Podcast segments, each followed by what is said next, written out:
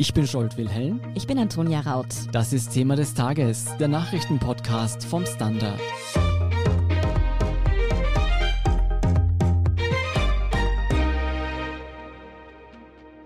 Wien hat gewählt. Den ersten Ergebnissen vom Sonntagabend nach bleibt die SPÖ die stimmenstärkste Partei und Michael Ludwig aller Voraussicht nach Bürgermeister. Wer die weiteren Gewinner und wer die großen Verlierer dieser Landtags- und Gemeinderatswahlen sind und ob die vielen Briefwählerstimmen noch an diesem Ergebnis rütteln können, erklärt Petra Stulber vom Standard. Antonia, bevor wir in die Analyse gehen, wie ist der aktuelle Stand um 19 Uhr? Stimmenstärkste Partei ist, und das ist keine Überraschung, im Moment die SPÖ mit 41,7 Prozent. Das ist immerhin ein Plus von 2,1 Prozent. Auf Platz 2 liegt die ÖVP mit 18,7 Prozent. Damit haben sie ihre Stimmen von der Wahl 2015 mehr als verdoppelt. Platz 3 geht an die Grünen. Die haben um 2,7 Prozent zugelegt auf 14,5 Prozent. Die FPÖ ist der große Wahlverlierer. Sie haben nur noch 7,5 Prozent der Stimmen bekommen. 2015 waren waren es ja noch mehr als 30 Prozent.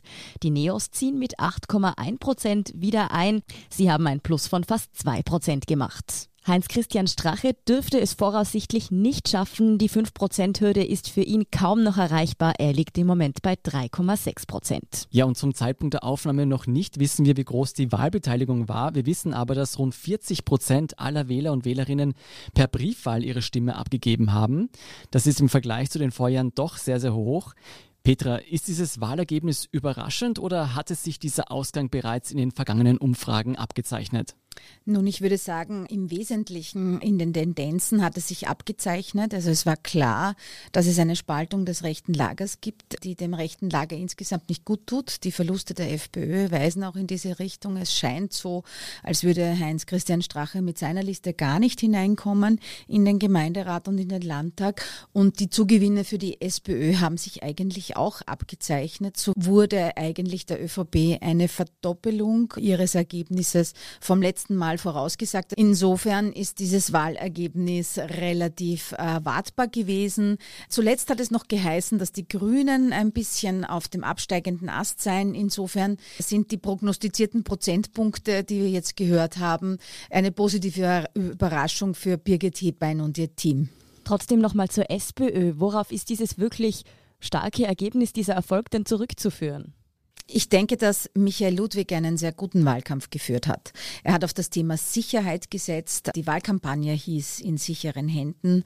Und genau das ist es, was die Wiener Wählerinnen und Wähler haben wollten. Sie wollten Beruhigung in aufregenden Zeiten. Sie wollten irgendwie einen Manager der Wiener Stadtregierung, der ihnen signalisiert, dass im Grunde alles okay ist und alles gut läuft.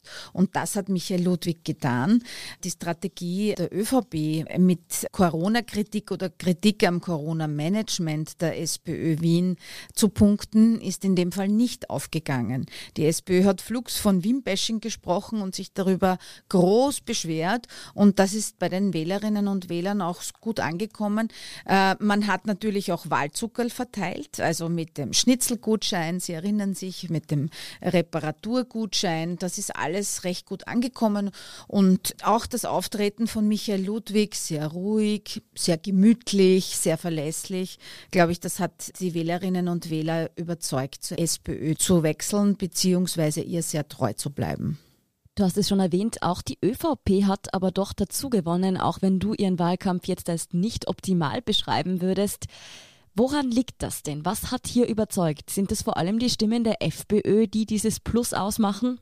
Nun, einerseits ist die Strategie der ÖVP aufgegangen, möglichst viele FPÖ-Wähler abspenstig zu machen. Da gab es ja ein ganzes Pool an enttäuschten Wählern durch Ibiza-Skandal und Spesenskandal. Das ist zum Teil aufgegangen. Man kann sehr zufrieden sein mit dem Ergebnis, aber ich glaube, für Jubel ist irgendwie kein Platz in den türkisen Reihen, denn man sollte sich daran erinnern, bei der Nationalratswahl hat die ÖVP in Wien vier 24 Prozent plus gemacht. Dieses Ergebnis ist nach wie vor in weiter Ferne und ich glaube, das ist die Schattenseite dieses doch sehr stark rechtsorientierten Wahlkampfes. Viele bürgerliche Wähler haben das nicht gutiert. Auch die harsche Tonalität im Umgang mit Flüchtlingen, mit Flüchtlingskindern, die Frage, was tut man, wie hilft man im Lager Moria, das hat, glaube ich, auch bürgerliche Wähler sehr abgeschreckt. Die sind dann lieber zu den Neos gegangen, die vollkommen richtig, wahlkampftechnisch klug darauf gesetzt haben, sich als mittige Alternative zur ÖVP zu präsentieren. Wie würdest du denn den Wahlkampf von Gernot Blümel bewerten? Das Problem bei Gernot Blümel war, dass er streckenweise wirklich den Eindruck gemacht hat, dass es ihm an Begeisterung für diesen Wahlkampf fehlt. Also er war so ein bisschen energielos, hat er zum Teil gewirkt und hat auch Leidenschaft vermissen lassen.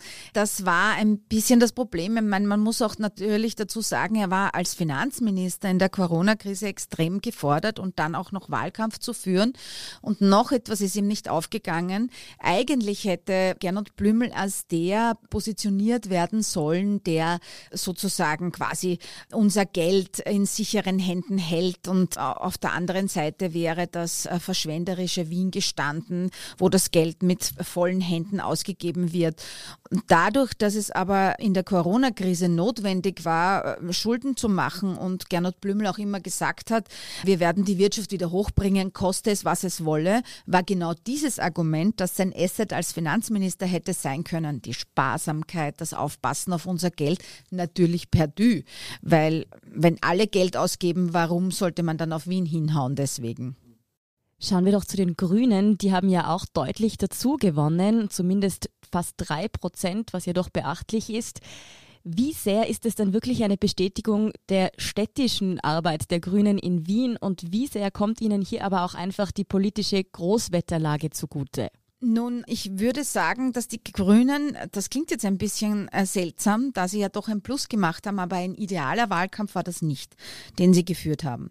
Es war zum Teil ein bisschen erratisch, also diese Geschichte mit dem Bürgermeister da so anzugreifen, was die Fahrverbote im ersten Bezirk betrifft und sich da enttäuscht zu zeigen und so weiter. Ich weiß nicht, ob das die richtige Strategie war. Man hätte vielleicht viel mehr und schon viel früher auch auf die soziale Komponente setzen müssen. Das ist zum Ende des Wahlkampfes dann geschehen. Aber zu sagen, Corona-Krise ist auch etwas, wo wir sozial aufpassen müssen, dass in dieser Stadt niemand zurückbleibt und dass wir den Leuten helfen, das hätte vielleicht noch ein bisschen stärker betont werden müssen gegenüber dem Klimathema, das doch sehr präsent war. Und ich glaube, dass hier die Gewichtung nicht ganz gestimmt hat. Ich glaube, da wäre sogar noch mehr drinnen gewesen. Aber insgesamt kann man natürlich an Birgit Hebeins Stelle sehr zufrieden sein. Es wäre vielleicht mehr gegangen, aber auch für die Bundesgrünen ist das ein gutes Zeichen, denn es heißt, auch wenn man Juniorpartner ist in einer Regierung, wenn man nicht zu viel falsch macht, kann man trotzdem dazu gewinnen. Das könnte, wenn sich die Hochrechnungen bestätigen, das beste Ergebnis der Grünen überhaupt werden bisher. Ja, das stimmt, aber da muss man natürlich schon auch sagen, dass die Grünen, die sind immer Umfragekaiser und dann schneiden sie bei den Wahlen nicht ganz so gut ab. Und ich glaube, in dem Fall Fall war es irgendwie umgekehrt. Also wie gesagt, ich glaube, bei Birgit Hebein hätte noch mehr drinnen sein können. Man hatte sie in den Umfragen ja sogar mal bei 17 Prozent. Möglicherweise wäre das tatsächlich möglich gewesen. Ja, wo es heute vermutlich trotzdem die längsten Gesichter geben dürfte, das ist die FPÖ. Die haben vor fünf Jahren noch um das Bürgermeisteramt gekämpft und jetzt sind sie nur noch einstellig und zwar sogar hinter den Neos, wie es im Moment aussieht, mit eben 7,5 Prozent. Wie muss man sich das denn erklären? Naja, Antonia, ich glaube, das können wir uns alle ganz gut erklären. Und zwar insofern, als äh, wir uns ein bisschen an die Skandale der vergangenen Zeit zurückerinnern. Ibiza, Spesenskandal. Es ist eigentlich jetzt auch im Wahlkampf jede Woche irgendetwas Neues hochgekommen. Also zuletzt hieß es ja, Strache und seine Frau hätten auf FPÖ-Kosten ihr Weihnachtsshopping gemacht. Also das sind lauter so Dinge, die FPÖ-Wähler nicht super finden. Und in der FPÖ geht's auch rund. Also auch in der Bundes-FPÖ ist nicht so ganz klar, wer jetzt irgendwie eigentlich die Führungsposition inne hat. Also da läuft einiges unrund und ich muss sagen, dass die Wiener FPÖ trotzdem froh sein kann, Dominik Nepp in den Wahlkampf als Spitzenkandidat geschickt zu haben, denn ich glaube, der hat noch Schlimmeres verhindert, denn ganz persönlich hat er seinen Wahlkampf nicht so schlecht gemacht. Er hat einen ganz krassen Kernwählerwahlkampf gemacht. Er hat Dinge getan, die vielen Menschen unsympathisch sind, aber den FPÖ-Kernwählern sympathisch sind. Er hat eine ganz explizite, sehr ablehnende Sprache gegenüber Ausländern gehabt. Er war irgendwie ein großer, sorgloser Mensch im Umgang mit Corona. Aber wie gesagt, das muss einem ja nicht gefallen, aber die FPÖ-Kernwähler, die finden das total in Ordnung. Und ich glaube, dass er das gut gemacht hat. Er ist auch in den TV TV-Konfrontationen gegenüber Heinz-Christian Strache nicht untergegangen. Aber natürlich muss man sagen, das dritte Lager hat sich gespalten und ist dadurch äh, auch wirklich abgerutscht. Das heißt aber nicht, dass es diese rechte oder potenziell rechte Wählerschaft in Wien nicht mehr gäbe. Heinz-Christian Strache hat also die FPÖ mit seinen Skandalen definitiv in diese Krise gestürzt. Er selber ist ja auch angetreten. Im Moment schaut es aber nicht so aus, als hätte es für ihn und sein Team HC gereicht, oder? Ja, im Moment sieht es so aus, als wären nur mehr Verschwörungstheoretiker und Hardcore-Strache-Fans ihm treu geblieben. Das ist doch kein Wunder. Er stand in diesem Wahlkampf von Anfang an mit dem Rücken zur Wand. Wie gesagt, ich habe es erwähnt, all diese Skandale. Also das ist etwas, was wirklich, glaube ich, auch viele blaue Wähler letztlich abgeschreckt hat. Also bei Gucci-Taschen und ich weiß nicht was, Rolex-Uhren äh, verstehen die dann auch irgendwann keinen Spaß mehr. Wir haben in den letzten Monaten auch immer wieder gelesen, dass es für Strache auch um die finanzielle Absicherung geht. Jetzt hat er den Einzug doch nicht geschafft. Denkst du denn, eine baldige Versöhnung mit der FPÖ wäre jetzt möglich? Ich denke, dass die FPÖ zumindest momentan von Strache so enttäuscht ist, da ist so viel Porzellan zerschlagen, dass ich mir das nicht vorstellen kann. Möglicherweise würde er das versuchen, denn er ist in vielerlei Hinsicht absolut schmerzbefreit. Aber ich denke, dass also die herrschende äh, FPÖ-Funktionärsriege, also sowohl auf Bundesebene als auch auf Wiener Ebene, da überhaupt kein Interesse daran hat. Was hätten Sie denn davon? Wo halt vermutlich doch gefeiert werden dürfte im Vergleich zu diesen beiden Verlierern aus dem rechten Lager, das sind die Neos, die eigentlich besser abgeschnitten haben, als auch die ein oder andere Umfrage und Prognose ergeben hätte. Woran liegt das denn, dass die sich jetzt scheinbar doch ziemlich die Gunst der Wählerinnen und Wähler gesichert haben? Ich würde sagen, das ist die zweite Partei im Wiener Wahlkampf, die eine wirklich absolut optimale Strategie gewählt hat und die einen wirklich guten Wahlkampf hingelegt haben. Also man muss sich mal anschauen, wo ist denn Christoph Wiederkehr, der Spitzenkandidat, gestartet? Den hat ja wirklich keiner gekannt. Dann hat man ihn auftreten gesehen, das ist ein sehr junger, sehr sympathischer Mann, aber er hatte gleich einmal so ein bisschen auch das Image des Musterschülers weg.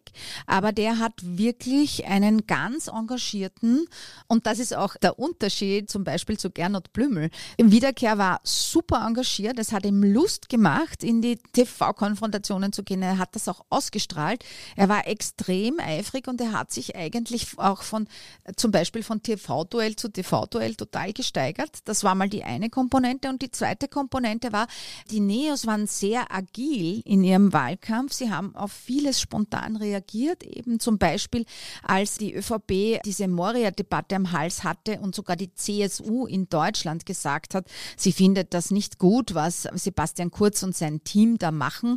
Also dass einfach kategorisch ausgeschlossen wird, dass zum Beispiel Kinder nach Österreich kommen, die da tatsächlich in Moria im Dreck sitzen und kein Dach mehr über den Kopf haben. Und da haben sie dann Flugs plakatiert, wenn deine Partei nach rechts geht. Wir sind die Mitte. Also äh, sie haben sich sozusagen als Alternative präsentiert und das war sehr klug. Und sie haben auch einen intelligenten Wahlkampf insofern geführt. Sie haben zum Beispiel versucht, schon auch Themen zu setzen und die SPÖ anzugreifen, aber sie haben es gleich einmal verbunden mit einer Ansage, einer sehr selbstbewussten Ansage, nämlich, dass sie auch ein guter Koalitionspartner wären. Und wenn die SPÖ ein bisschen Mut hätte, dann würden sie sie sich die Neos krallen. Und insofern ist das ganz interessant. Also wenn die Umfragen recht haben, dann wäre es tatsächlich möglich, dass die Neos auch einen Stadtsenatsplatz bekommen, also sprich einen zumindest einen nicht amtsführenden Stadtrat und damit wären sie tatsächlich auch möglicherweise ein Koalitionspartner für die Sozialdemokraten. Wir wissen ja, es ist noch einiges ungewiss. Es wurden diesmal besonders viele Wahlkarten abgegeben. Bis zu 40 Prozent der Stimmen sind über Wahlkarten abgegeben worden. Wie stark kann sich denn dieses jetzige Ergebnis noch ändern? Kann es da noch eine positive Überraschung geben für die eine oder andere Partei oder muss vielleicht sogar jemand noch zittern? Also positive Überraschungen kann es immer geben, auch negative Überraschungen. Was Christoph Hofinger, der Sora-Umfrage-Spezialist, ausgeschlossen hat oder beinahe ausgeschlossen hat, ist, dass Heinz-Christian Strache noch in den Gemeinderat einzieht. Da ist der Unterschied zwischen dem, was Sora und die anderen Umfrageinstitute errechnet haben an Ergebnis und dem, was er noch zulegen müsste, durch die Wahlkarten einfach zu groß. Mhm. Du hast es vorher schon angesprochen, die Neos würden gerne mitregieren. Was denkst du denn, wird es trotzdem bei Rot-Grün bleiben letztendlich? Oder könnte sich da tatsächlich eine neue Regierungskoalition bilden in Wien? Ach Scholt, das ist eine sehr schwierige Frage. Es ist natürlich die Lieblingsfrage der österreichischen Politikjournalisten und Journalistinnen. Wir lieben das, herumzuspekulieren. Ich würde mal so sagen, die wahrscheinlichste Variante ist, das sehen eigentlich fast alle so, eine Fortsetzung von Rot-Grün. Man kann ja auch interpretieren, dieses Wahlergebnis sei eine Bestätigung des bisherigen Kurses.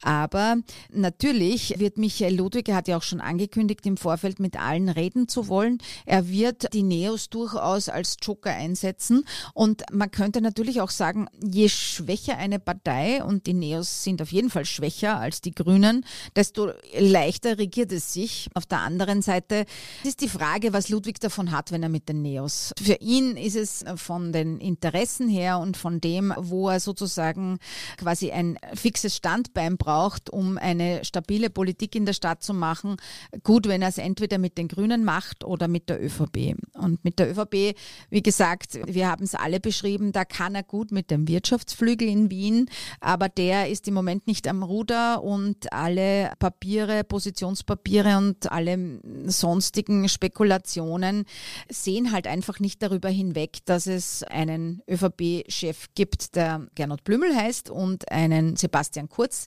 mit dem der Herr Blümel, wie man weiß, sehr gut kann und das ist die andere Partie und mit der kann Ludwig überhaupt nicht. Also nicht nur deiner Einschätzung nach wird es bei Rot-Grün in Wien bleiben. Die Neos haben ja auch schon angekündigt, wenn sie in die Regierung kommen, dann möchten sie ein unbequemer Partner sein. Jedenfalls vielen Dank, Petra Stoiber, für diese Einschätzung. Sehr gerne. Ja, und über das finale Ergebnis und die weiteren Entwicklungen werden wir Sie, liebe Hörerinnen und Hörer, natürlich in den kommenden Tagen auf dem Laufenden halten. Verpassen Sie auch nicht die aktuelle Berichterstattung, den Live-Ticker und die weiteren Analysen auf derstandard.at. Alle Folgen von Thema des Tages finden Sie auf derstandard.at slash podcasts und überall, wo es Podcasts gibt. Wenn Ihnen unsere Arbeit gefällt, dann freuen wir uns über eine 5-Sterne-Bewertung. Danke fürs Zuhören, Baba und bis zum nächsten Mal.